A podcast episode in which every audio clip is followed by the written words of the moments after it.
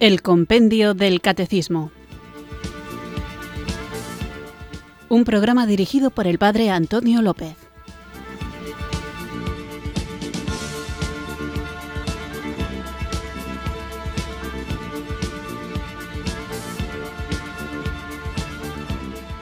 Muy buenas tardes, queridos oyentes de Radio María. Recibid un cariñoso saludo desde Irurzun, en Navarra, quienes sintonizáis un día más esta emisora de la Virgen, esta radio que cambia vidas para escuchar el programa El Compendio del Catecismo, nuestro programa diario de formación en el que vamos creciendo en el conocimiento de la doctrina de nuestra Santa Iglesia, de nuestra Madre, la Iglesia Católica, una doctrina que es preciso conocer, movidos no por la obligación impuesta desde fuera, sino que ha de ser el amor, el deseo de conocer aquello que amamos, lo que nos mueva a profundizar cada vez más en las verdades que nos salvan.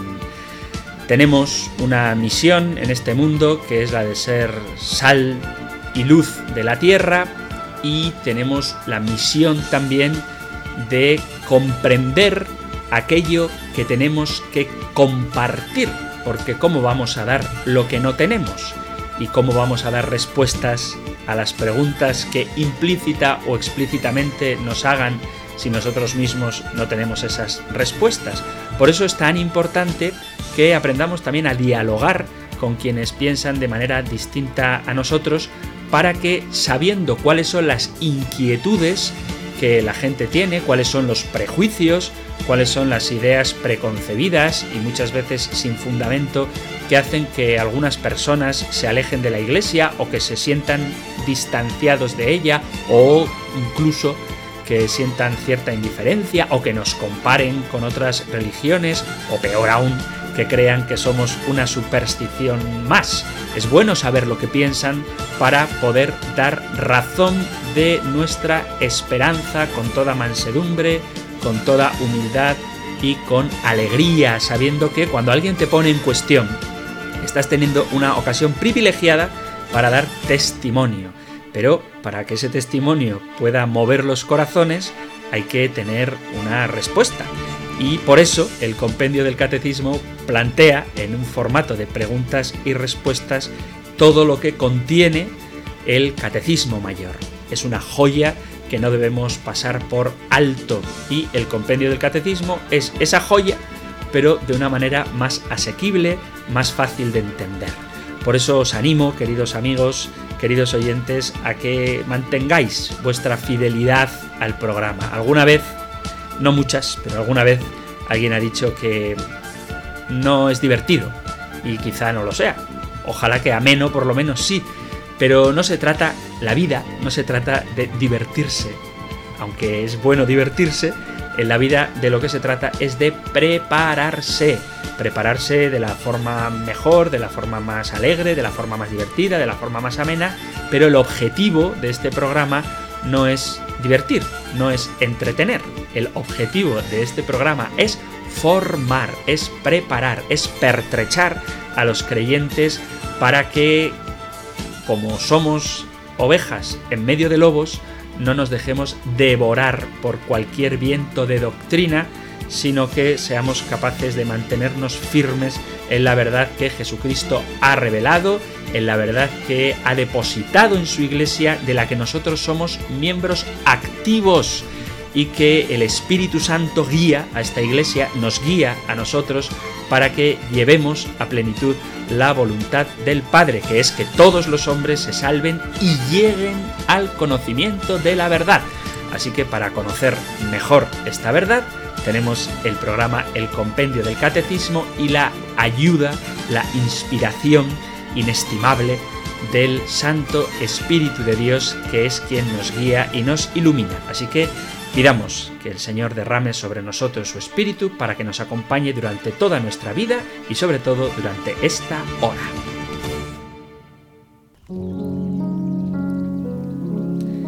Espíritu Santo, una vez más te pido la gracia de liberarme, Señor. Derrama en mí un profundo deseo de perdonar, de vivir en paz con todos, y de comprender profundamente las agresiones y desprecios de algunas personas. Ayúdame a descubrir sus sufrimientos y debilidades más hondas para poder mirarlos con ternura y no juzgarlos por lo que me han hecho. Limpia mi interior. Espíritu Santo, de todo resto de sentimientos y de malos recuerdos, lávame. Mi seguridad está en tu amor y en tu fuerza que me abraza. No permitas que me debilite con faltas de perdón. Arranca de mi interior todo deseo de hacer daño o de pagar con la misma moneda. Es posible reaccionar con el perdón y elevarse por encima de los resentimientos. Elévame, Espíritu Santo, para que yo no necesite hacer sufrir a nadie de ninguna manera para sentirme bien. Derrama en mi interior tu compasión, para que pueda recordarlos sin rencor y sin angustia. Son hijos de Dios. Jesús los salvó con su sangre. Son mis hermanos. Están llamados a la vida eterna. Y tú, Espíritu Santo, vives en ellos. Dame la gracia de perdonarlos sinceramente. Libérame, Espíritu Santo, para que pueda respirar feliz y caminar por la vida sin ataduras interiores. Ven, Espíritu Santo. Amén.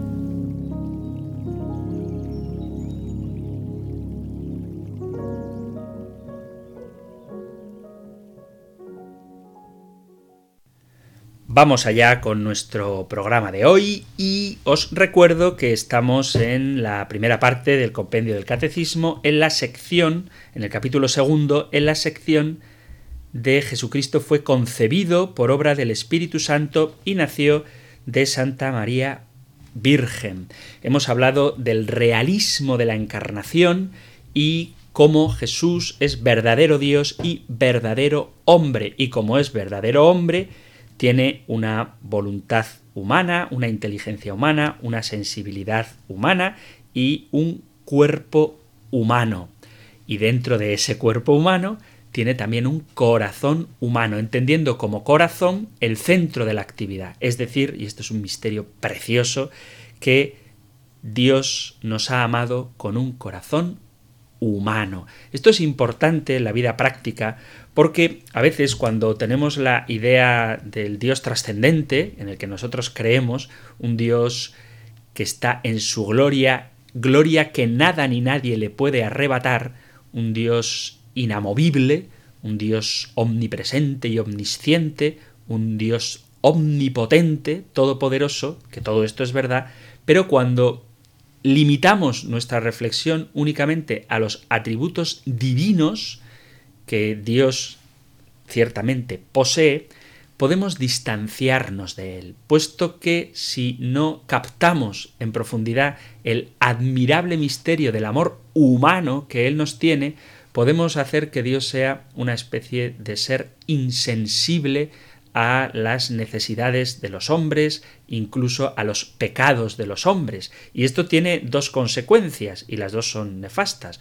Por un lado, pensar que a Dios no le importamos en el sentido de que Él está tan feliz en su cielo que no se preocupa de nosotros, y eso obviamente es inaceptable para un cristiano, porque sabemos que Dios se preocupa tanto de nosotros que se ha hecho uno de nosotros, y la otra vertiente sería pensar que nada de lo que hagamos le preocupa o le ofende a Dios, porque Dios es Dios, y entonces cómo el pecado de una criatura puede afectar a alguien tan trascendente como el Señor. Bueno, pues el corazón de Jesús nos muestra que el Señor ama con un corazón humano y eso significa que nuestras buenas obras alegran, consuelan, reparan su corazón herido por nuestros pecados y nuestras malas obras hieren, dañan, entristecen, apenan, compungen el corazón de Dios. Porque el corazón de Dios en Cristo es un corazón humano. Bueno, esto es un resumen así muy rápido de lo que veíamos en el programa anterior y ahora seguimos en la misma sección, no hay una división en el compendio del catecismo, pero vamos a dar un pasito adelante y vamos a fijarnos durante los próximos puntos en la figura de la Virgen María. Poco a poco iremos viendo los distintos misterios de la salvación de los que nos es testigo, portavoz y donadora, en algún sentido, la Virgen María. Digo en algún sentido porque todos los dones nos vienen de Dios, pero sí que es verdad que se ha servido de su criatura, la más perfecta y excelsa de todas las criaturas, la Virgen María, para hacernos también conocer algunos de los misterios del propio corazón de Dios. Así que, repito, en sintonía, sin una ruptura, sin un salto cualitativo, vamos a continuar con la cristología, pero esta cristología la vamos a enlazar con algo que está muy unido a ella, a la cristología, que es la mariología, la reflexión teológica sobre la persona, la figura, la misión de la Virgen María. En concreto, en lo que vamos a tratar hoy lo podéis encontrar en el Catecismo Mayor en los puntos 484 al 486. Nosotros escuchamos ahora la pregunta número 94 del compendio del Catecismo.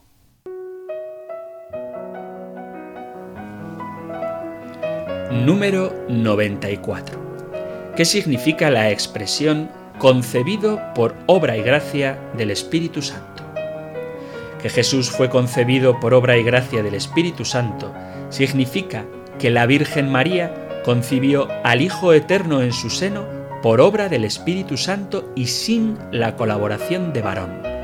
El Espíritu Santo vendrá sobre ti, le dijo el ángel en la Anunciación.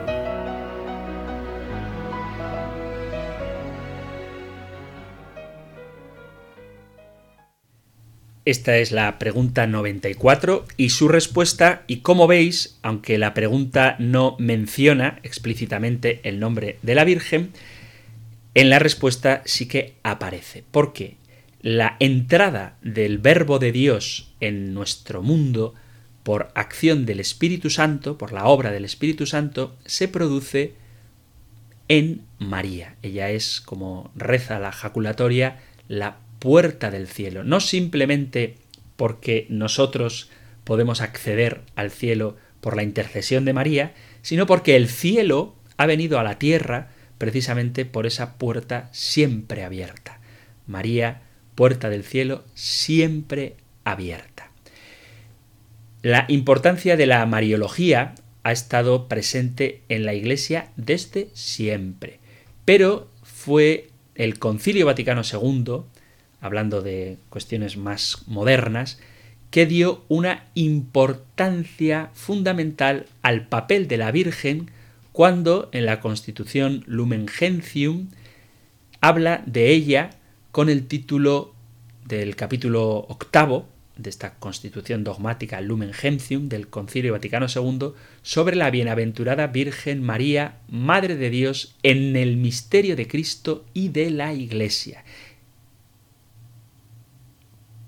Por eso queda clara la importancia del papel de la Santísima Virgen María en la teología y en la piedad, desde luego, de los católicos. Y esto es debido a la larga e ininterrumpida tradición que ha habido en la Iglesia a la hora de venerar y profesar un amor especialísimo por la doncella, por la Virgen de Nazaret y por su papel fundamental en toda la historia de la salvación.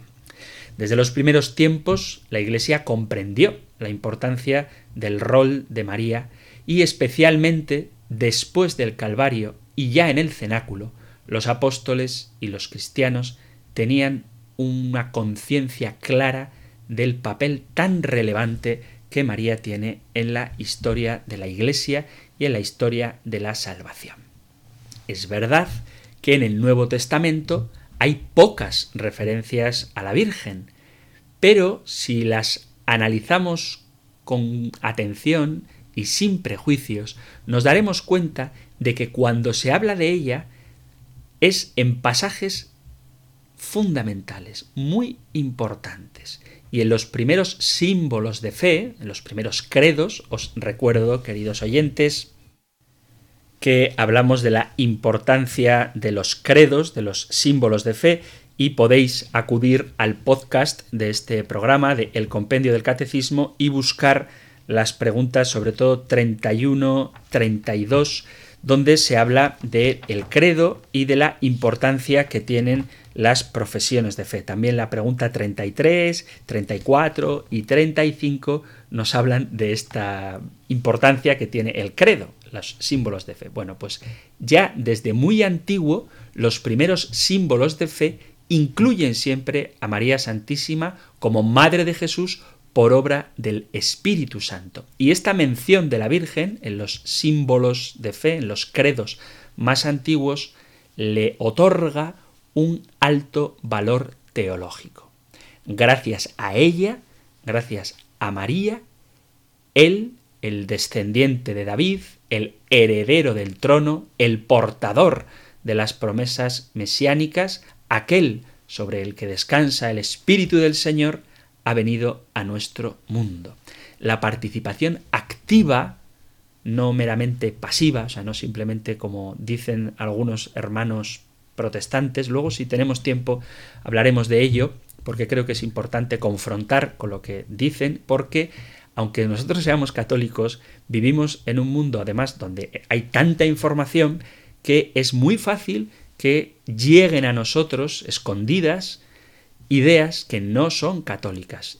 Entonces muchos no católicos hablan de María como meramente un vaso desechable, así dicen ellos, no me lo invento, es una expresión horrorosa, pero bueno, un vaso desechable que el Señor utilizó para salvarnos, pero que una vez usado, pues ya no sirve. ¿no? Esto es un disparate, ya hablaremos de ello, porque qué imagen de Dios tiene aquel que piensa que el Señor utiliza a una joven y luego se desentiende de ella. Eso en un hombre, en un ser humano, sería detestable, cuanto más se puede rechazar que Dios utilice a una persona y luego la desestime.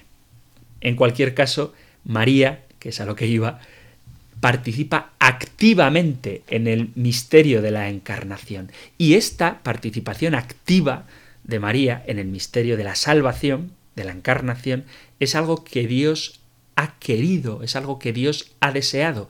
Y por lo tanto, no se puede captar el misterio de Jesucristo si no se acepta también que la manera en la que Él entró a formar parte del género humano fue encarnándose por obra del Espíritu Santo en el seno de Santa María Virgen. Dios quiso servirse de María en la encarnación como el medio más perfecto para que el verbo, el verbo de Dios, operase la redención y viniese hasta nosotros. Esta unión de María con todo el misterio de Cristo, el misterio tanto de quién es Cristo como de cuál es la misión de Cristo, es lo que hizo que la Iglesia explicitara cada vez más, fuera cada vez más clara a la hora de convencerse de el papel singular y único que María ocupa en la redención obrada, eso sí, desde luego, solo por Jesucristo. Y por tanto, la importancia que María tiene en la Iglesia. Ella es única y está situada en una posición de superioridad con respecto a todos los santos.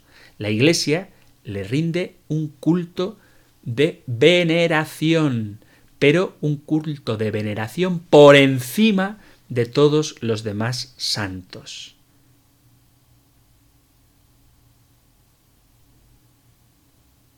Es cierto que no hay que adorar más que a solo Dios, pero también es cierto que se puede venerar a aquellos instrumentos aquellas personas, cuando digo instrumentos no cosifico a María ni a los santos, pero se alaba al Señor por las obras grandes que ha realizado en sus criaturas.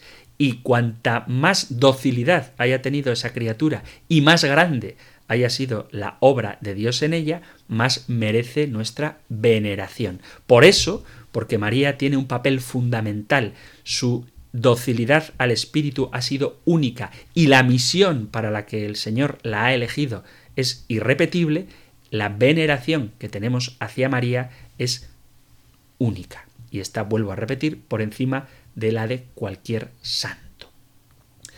Cuando se habla de la maternidad divina de María, se dice que ella es la digna Madre de Dios. Y esta palabra, digna, es muy importante porque significa que ella, esto también hay que subrayarlo, a pesar de que sigue siendo una criatura, meramente es una criatura, sin embargo, está a la altura del papel inimaginable que Dios había pensado para ella, que es ser madre de Dios. Hay en ella una santidad tal, una altura y una grandeza de alma, que solamente nos queda decir que más que María, solo Dios, nadie más que Dios.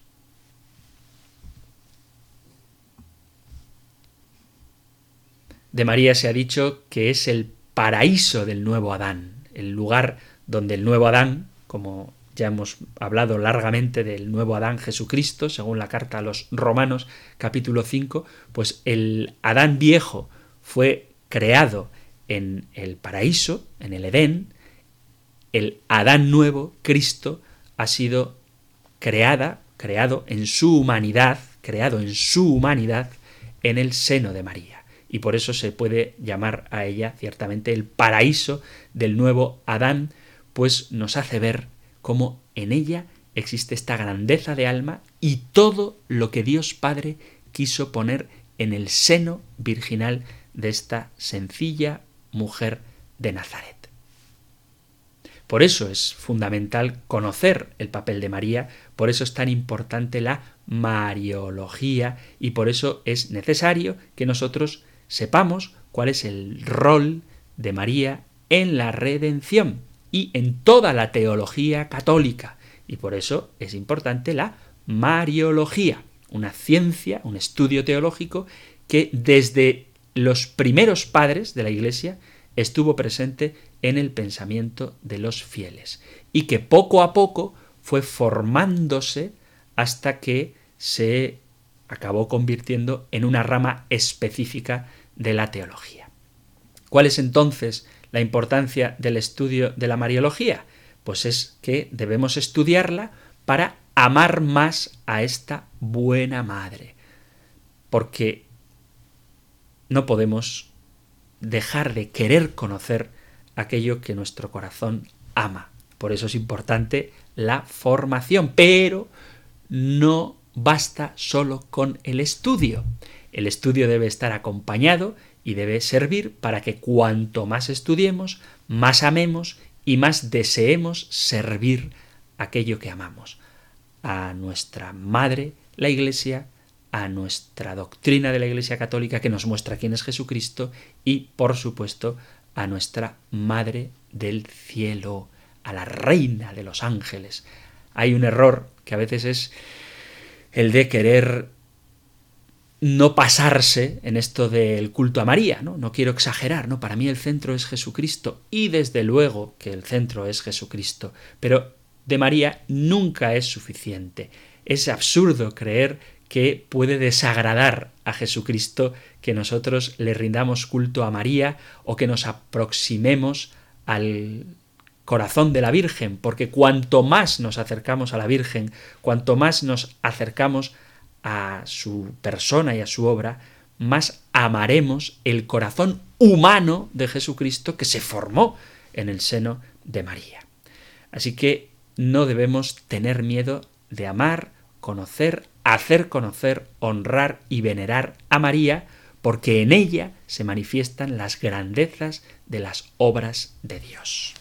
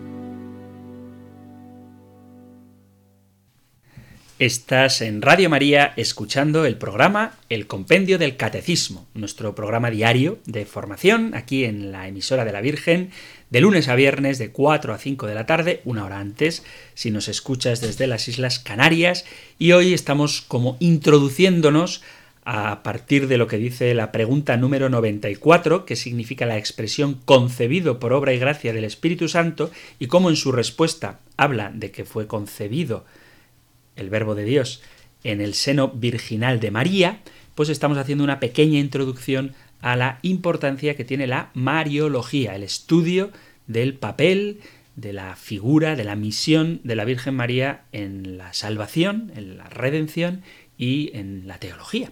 Así que ahora, si me lo permitís, vamos a continuar con una cuestión un poco polémica en el sentido de que una de las cosas específicas de la Iglesia Católica es precisamente el papel que otorga la Iglesia fundada por Jesucristo a la Virgen María. Cuando hablamos con personas, así que no conocen demasiado de esto, de iglesias protestantes, suelen decir la expresión, sí, eh, los protestantes, esos que no creen en María.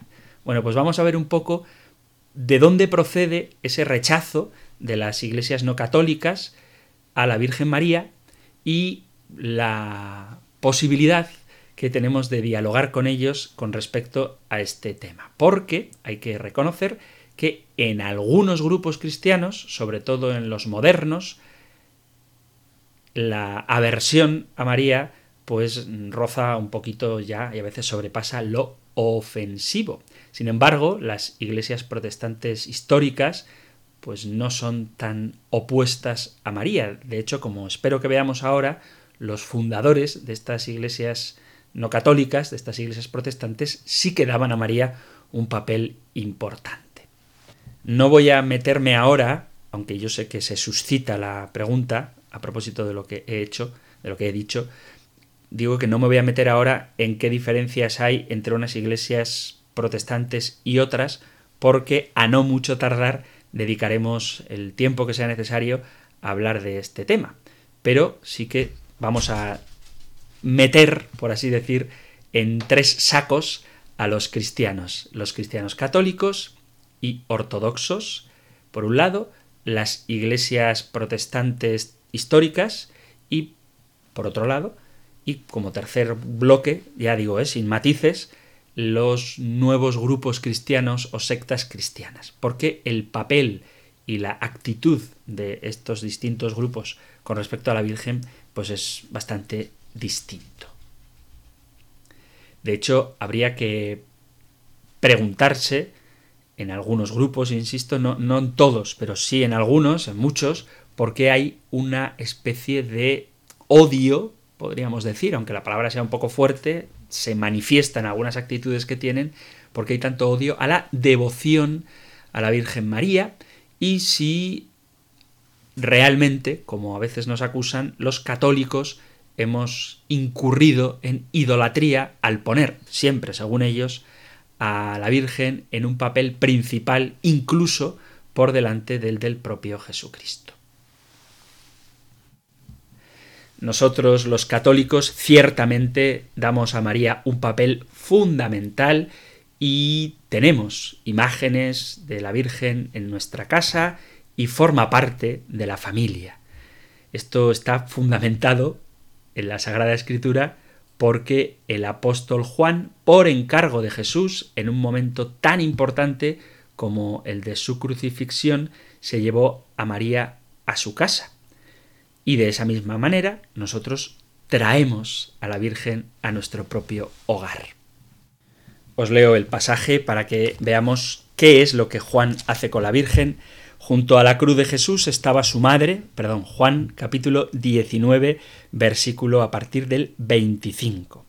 Junto a la cruz de Jesús estaba su madre, la hermana de su madre, María, la de Cleofás, y María, la Magdalena. Jesús, al ver a su madre y junto a ella al discípulo al que amaba, dijo a su madre, Mujer, ahí tienes a tu hijo. Luego dijo al discípulo, Ahí tienes a tu madre. Y desde aquella hora el discípulo la recibió como algo propio. Así que, según este pasaje de la Sagrada Escritura, tener a María como algo propio es ser discípulo de Jesús y, tomando la literalidad del texto, ser el discípulo amado. Jesús, al ver a su madre y junto a ella al discípulo que amaba, dijo a su madre, mujer, ahí tienes a tu hijo, luego al discípulo, ahí tienes a tu madre, y versículo 27, y desde aquella hora el discípulo la recibió como algo propio. Por lo tanto, recibir a María como algo propio es lo propio, es lo particular del discípulo que acoge el gran regalo que en la cruz el Señor le hace. Ante el fervor mariano que nosotros tenemos en nuestra Iglesia Católica, aparece como contraste, lamentablemente muy triste, el afán de algunas, pero muchas, digo algunas por no decir todas, pero son muchas sectas que quieren acabar con este amor, con este fervor mariano. A todos estos que rechazan a la Virgen María, les parece una barrera difícil de derribar para el diálogo ecuménico. De hecho, yo confieso que soy seguidor de algunos youtubers o algunos divulgadores de teología protestante que lo hacen extraordinariamente bien. Yo ya os daré nombres si queréis, no quiero hacer propaganda de protestantes, pero en el 100% de los... Bueno, 100% no sabría decir, pero vamos, en, en casi todas las intervenciones que les veo y les sigo con mucha atención, suscribo todo lo que dicen, porque defienden la historicidad de los evangelios, la historicidad de la resurrección, la defensa de la vida, de la familia, y lo hacen con mucha valentía, fundándose en textos de la Sagrada Escritura, muchos de ellos, de los que yo sigo, citan constantemente a los santos padres, se fían de la tradición de la Iglesia, hacen una interpretación correcta de las Sagradas Escrituras, porque, vuelvo a repetir, se basan en los santos padres y en la sagrada tradición, y alguna vez se me ha ocurrido, y, esta gente, ¿por qué no es católica? Si, si, vamos, creen todo, bueno, todo no, hay muchas cosas que no, pero en lo que, en lo que yo veo, afirman lo mismo que cualquier católico afirmaría. Y una de las razones que alguna vez han manifestado que les impide hacerse católicos es precisamente la figura de María. Por eso me parece que es muy importante que ellos, ojalá que llegue el momento, conozcan cuál es la verdad de lo que la Iglesia predica a propósito de la Virgen. Y con respecto a las sectas más beligerantes, más peleonas contra la Iglesia Católica, atacan mucho la figura de la Virgen porque, de una manera consciente o no, han experimentado a la hora de sacar a la gente de la verdadera Iglesia, de la Iglesia Católica, que cuando alguien abandona el amor a la Virgen María, fácilmente pueden entrar en sus grupos y sectas. Por eso, las sectas más violentas contra la Iglesia Católica tratan de destruir la devoción mariana, porque saben que quitándola de la vida del creyente es más fácil que se unan a sus grupos. Como ya he mencionado, la mayoría de las iglesias protestantes históricas, luteranas, anglicanas, etc., sí aceptan, sí aceptan que María es Madre de Dios. De esto hablaremos en el próximo programa, de la maternidad divina de María.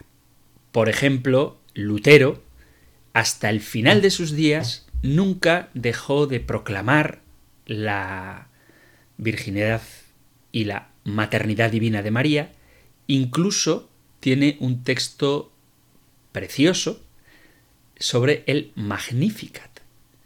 Las iglesias estas luteranas pretenden en un loable esfuerzo restablecer la veneración a la Virgen María y también algunos anglicanos han hecho peregrinaciones a santuarios marianos. Hay un autor protestante que tiene una frase muy bonita y muy significativa, es un luterano que dice hace mucho frío en la iglesia luterana. Tenemos que calentarla un poco. ¿Cómo? Trayendo una madre, María. Volvamos a los cánticos a María. Adornemos nuestras iglesias con las flores del campo. Hagamos fiestas como por la vuelta de una madre, porque una madre ha reaparecido en nuestra iglesia. María, llena de gracia, yo te saludo. No debería sorprendernos que un luterano haga afirmaciones de este tipo a propósito de la Virgen, puesto que, como ya he mencionado, el propio Lutero nunca dejó de afirmar las verdades que nosotros creemos a propósito, nosotros los católicos, creemos a propósito de la Virgen María. Si hay algún luterano escuchando este programa, voy a citar algunos de los pasajes, algunas de las afirmaciones que Lutero hizo sobre la Santísima Virgen. No voy a dar la cita de dónde lo dijo, porque esto no es un programa así de una tesis doctoral, pero si acaso hay alguien que duda de la autenticidad del origen de estas palabras, pues que contacte con el programa a partir o a través del correo electrónico compendio arroba radiomaria.es y que me pregunte, estaré encantado de darle las citas de donde saco estas afirmaciones que Martín Lutero hace sobre la Virgen María. Dice Lutero, afirma que María es madre de todos. María, dice él, es la madre de Jesús y madre de todos nosotros, aunque Cristo solamente fue quien reposó en su regazo.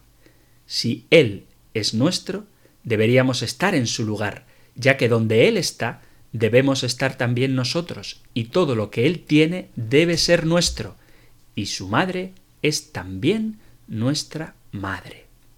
El propio Lutero afirma que a María nunca podremos honrarla lo suficiente. María, frase de Lutero, es la mujer más encumbrada y la joya más noble de la cristiandad después de Cristo. Ella es la nobleza, sabiduría y santidad personificadas. Nunca podremos honrarla lo suficiente, aun cuando ese honor y alabanza debe serle dado en un modo que no falte a Cristo ni a las Escrituras. María es, según Lutero, Madre de Dios. Ella, con justicia, es llamada no sólo Madre del hombre, sino también la Madre de Dios es cierto que María es la madre del real y verdadero Dios. Incluso Lutero afirma la Inmaculada Concepción de María. Dice él, es dulce y piadoso creer que la infusión del alma de María se efectuó sin pecado original, de modo que la mismísima infusión de su alma ella fue también purificada del pecado original y adornada con los dones de Dios, recibiendo un alma pura infundida por Dios. De modo que, desde el primer momento que ella comenzó a vivir, fue libre de todo pecado.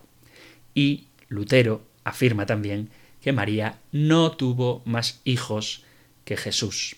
Cristo, dice él, fue el único hijo de María, y la Virgen María no tuvo otros hijos aparte de él.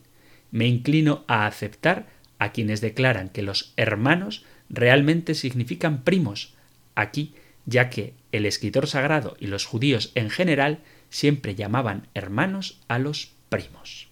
No me digáis que no es sorprendente escuchar estas afirmaciones de Martín Lutero, el padre de la Reforma protestante. Sin embargo, aunque estas afirmaciones de Lutero son luminosas y abren la esperanza a que realmente haya una verdadera comunión entre las iglesias protestantes históricas, lo cierto es que las iglesias que han surgido de esas iglesias protestantes históricas, lo que voy a llamar ahora, que nadie se ofenda, sectas, pues eh, renuncian a entender el papel que la propia Sagrada Escritura le da a la Virgen María y tratan de acabar con la veneración que tenemos en la fe católica para después acabar con la propia fe de los católicos. Y se dedican con gran esfuerzo para devaluarla hasta un papel insignificante, para que la labor tan importante que ella tiene después de la persona de Jesús pase desapercibida y en algunas sectas hay un rechazo frontal a la relevancia que la Virgen María tiene.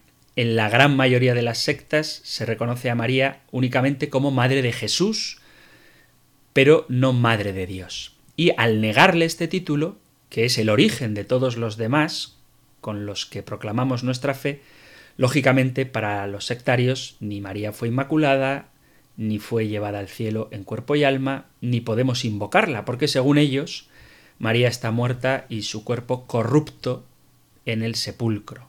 Y aún más, para ellos no es la siempre Virgen María, como la tradición de la Iglesia la llama, ni nuestra Madre Espiritual, ni nuestra abogada ante su Hijo Jesús, que es el único mediador entre Dios y los hombres. Entonces vemos que hay un abismo inmenso entre lo que creen los sectarios acerca de la Virgen María y lo que nosotros como católicos proclamamos a propósito de ella en nuestra fe. Cada vez que alguien trate de socavar la devoción a la Virgen María en nuestras comunidades parroquiales, en nuestra vida espiritual, encomendando nuestras acciones solo a Dios Padre, debemos proclamar ante quien sea necesario lo que dice la Sagrada Escritura cuando llama explícitamente a María Madre de Dios, cuando Isabel dice en el Evangelio de Lucas capítulo 1 versículo 45 ¿Quién soy yo para que me visite la madre de mi Señor? Y además esto lo dice Isabel llena del Espíritu Santo. Leo literalmente Lucas 1 desde el versículo 41. Dice, aconteció que en cuanto Isabel oyó el saludo de María, saltó la criatura en su vientre. Y atención a esta frasecita. Se llenó Isabel del Espíritu Santo, se llenó Isabel de Espíritu Santo, y levantando la voz exclamó, Bendita tú entre las mujeres, y bendito el fruto de tu vientre. ¿Quién soy yo para que me visite la madre de mi Señor? Isabel dice esto no movida por otra cosa que por la plenitud llena, se llenó Isabel de Espíritu Santo y exclamó, ¿quién soy yo para que me visite la madre de mi Señor? Además hay otra cosa curiosa y es que muchas de estas sectas se cree en el arrebatamiento en los aires, cuando se han llevados, arrebatados, según ellos, en cuerpo y alma al encuentro de Jesús. Y sin embargo, creen en su arrebatamiento, pero no creen en el arrebatamiento de María, en la asunción de María. ¿Cómo es posible que ella, que ha sido mejor que cualquiera de estos miembros de estos grupos que se llaman cristianos, vayan a ser arrebatados? ¿Cómo es posible que crean eso y no crean que María, la esclava del Señor, aquella a quien llamarán bienaventurados todas las generaciones, no haya sido arrebatada al cielo? La asunción. Si Cristo prometió que quien venciera se sentaría con él en su trono, ¿cómo vamos a negarle esto a María? Esta promesa la hace Jesús en el libro del Apocalipsis, en el capítulo 3, dice en el versículo 21, al vencedor le concederé sentarse conmigo en mi trono, como yo he vencido y me he sentado con mi Padre en su trono. Pues si María, que es la mujer que vence a la serpiente cuando la descendencia de esta, de la mujer, le pisa la cabeza al dragón, pues si María es la mujer que ha vencido, ¿cómo no va a ser ella llevada junto al trono de Dios? La carne y la sangre que tomó el verbo de Dios al tomar la naturaleza humana, provino de la Virgen María y ahora el cuerpo de Jesús en estado glorioso está en el cielo. ¿Por qué no vamos a creer lo mismo del cuerpo de María, que es el origen del cuerpo de Dios hecho carne? Todos los cristianos están seguros, los cristianos de todas las confesiones, de que reinarán con Cristo en el cielo, tal y como dice la segunda carta a Timoteo, capítulo 2, versículo 12. Leo segunda Timoteo, desde el versículo 11. Dice, es palabra digna de crédito, pues si morimos con Él, también viviremos con Él. Si perseveramos, también reinaremos con Él. Pues si creemos que todos nosotros, si perseveramos, vamos a reinar con Cristo, ¿cómo niegan, pues, que María sea la reina del cielo. ¿Acaso alguno de nosotros piensa, alguno de ellos, mejor dicho, piensa que tiene mayor dignidad ante Cristo que la propia Virgen María? En el saludo del ángel Gabriel a la Virgen le llama llena de gracia. Y estos que niegan la importancia de María dicen que también a Esteban, en los Hechos de los Apóstoles, capítulo 6, versículo 8, se le llama lleno de gracia. Pero aquí el término es un adjetivo calificativo. Se habla de él diciendo Esteban, lleno de gracia y poder, realizaba grandes signos y prodigios en medio de su pueblo. Pero esta expresión, lleno de gracia, es como un adjetivo de Esteban. Sin embargo, en el caso de María, más que un adjetivo, es la definición de la Virgen. María es la llena de gracia, no que estaba llena de gracia, sino que su propio ser, su esencia, es ser la llena de gracia. El ángel, Gabriel, no llama a María por su nombre, no le llama María, sino que la llama llena de gracia. Por eso sabemos que ella en sí misma es la llena de gracia por excelencia.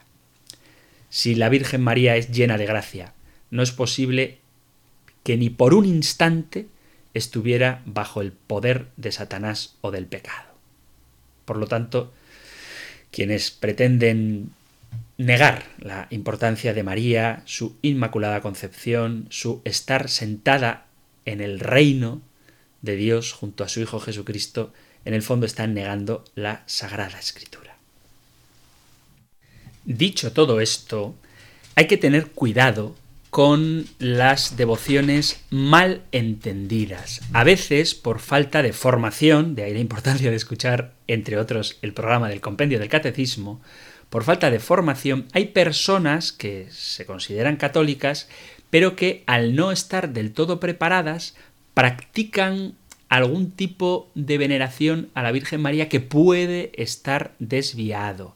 Y por eso, siempre que esté a nuestro alcance, tenemos que, dentro de nuestras posibilidades, alertar a quienes hacen estas cosas inadecuadas para que se corrijan y no dar motivo de escándalo a quienes, enemigos de nuestra fe, utilizan cualquier error que cometamos para atacar toda la Iglesia. Entonces, voy a dar así muy rapidito, antes de acabar el programa, algunos errores que debemos evitar. En primer lugar, tenemos que tener cuidado a la hora de difundir supuestos mensajes de la Virgen que sin aprobación eclesiástica anuncian catástrofes terribles y días de oscuridad, etc. Ya hablamos en su día de las revelaciones privadas y todas han de estar supeditadas a la autoridad de la Iglesia. Así que cuidado con difundir mensajes supuestamente marianos que sobre todo van siempre en este sentido de catástrofes, terremotos, epidemias, días de oscuridad y anuncios terroríficos. Hay que tener conciencia de que todo culto, toda devoción, toda veneración a María termina en Jesucristo. El punto de referencia de la vida cristiana siempre será Jesucristo.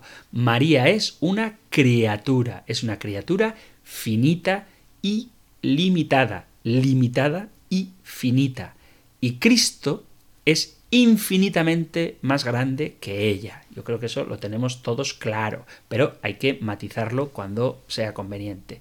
Hay que distinguir también entre la Virgen María como persona, como persona histórica, como la mujer elegida por el Señor, hay que distinguirla de las imágenes o esculturas de la Virgen.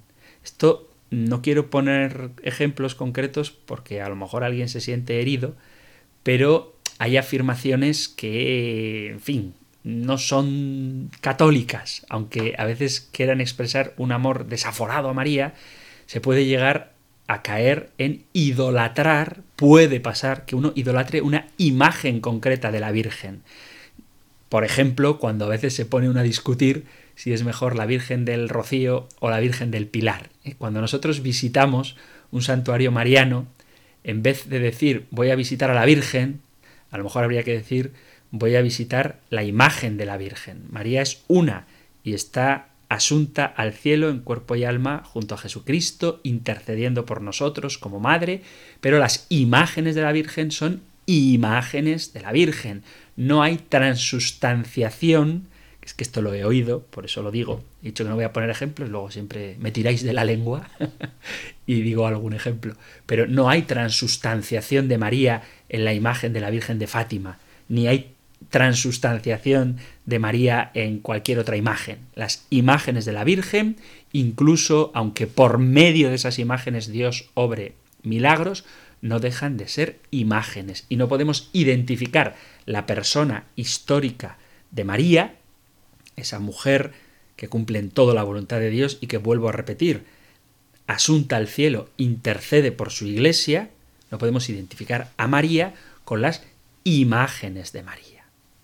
Y, por último, para evitar este tipo de errores que pueden escandalizar y dar razón a quienes atacan a la Iglesia, tenemos que evitar esa especie de, no sé cómo decirlo, ¿no? de morbo que algunos tienen por conocer hasta el más mínimo detalle algunos supuestos mensajes marianos a videntes que les ha dicho tal mensaje, cuando en realidad lo que nosotros tenemos que tener delante como objeto de meditación y oración, también cuando queremos hacer meditación y oración mariana, son los diálogos y las enseñanzas de Jesús contenidas en la Sagrada Escritura. Cada vez que invocamos a nuestra Madre del Cielo, suplicándole que ruegue por nosotros pecadores ahora y en la hora de nuestra muerte, tenemos que tener también presente el consejo que ella nos da acerca de lo que debemos hacer. Evangelio de San Juan capítulo 2 versículo 5. Haced lo que Él os diga. Este es el mensaje perenne de María a su iglesia. Haced lo que Él, Jesucristo, os diga.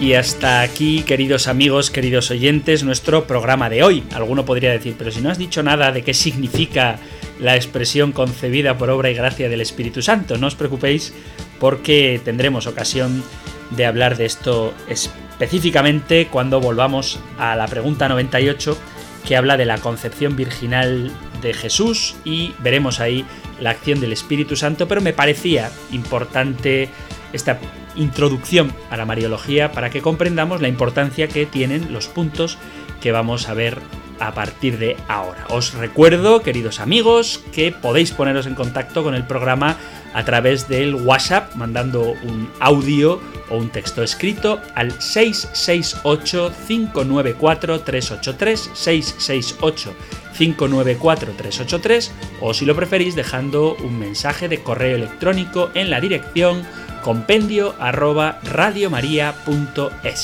Terminamos recibiendo la bendición del Señor que él mismo inspiró a Moisés, que podéis encontrar en el libro de los números en el capítulo 6. El Señor te bendiga y te proteja, el Señor ilumine su rostro sobre ti y te conceda su favor, el Señor te muestre su rostro y te conceda la paz. Muchísimas gracias por estar ahí, gracias por escuchar el compendio del catecismo y si queréis, volveremos a encontrarnos en un próximo programa. Un fuerte abrazo. El Compendio del Catecismo. Un programa dirigido por el Padre Antonio López.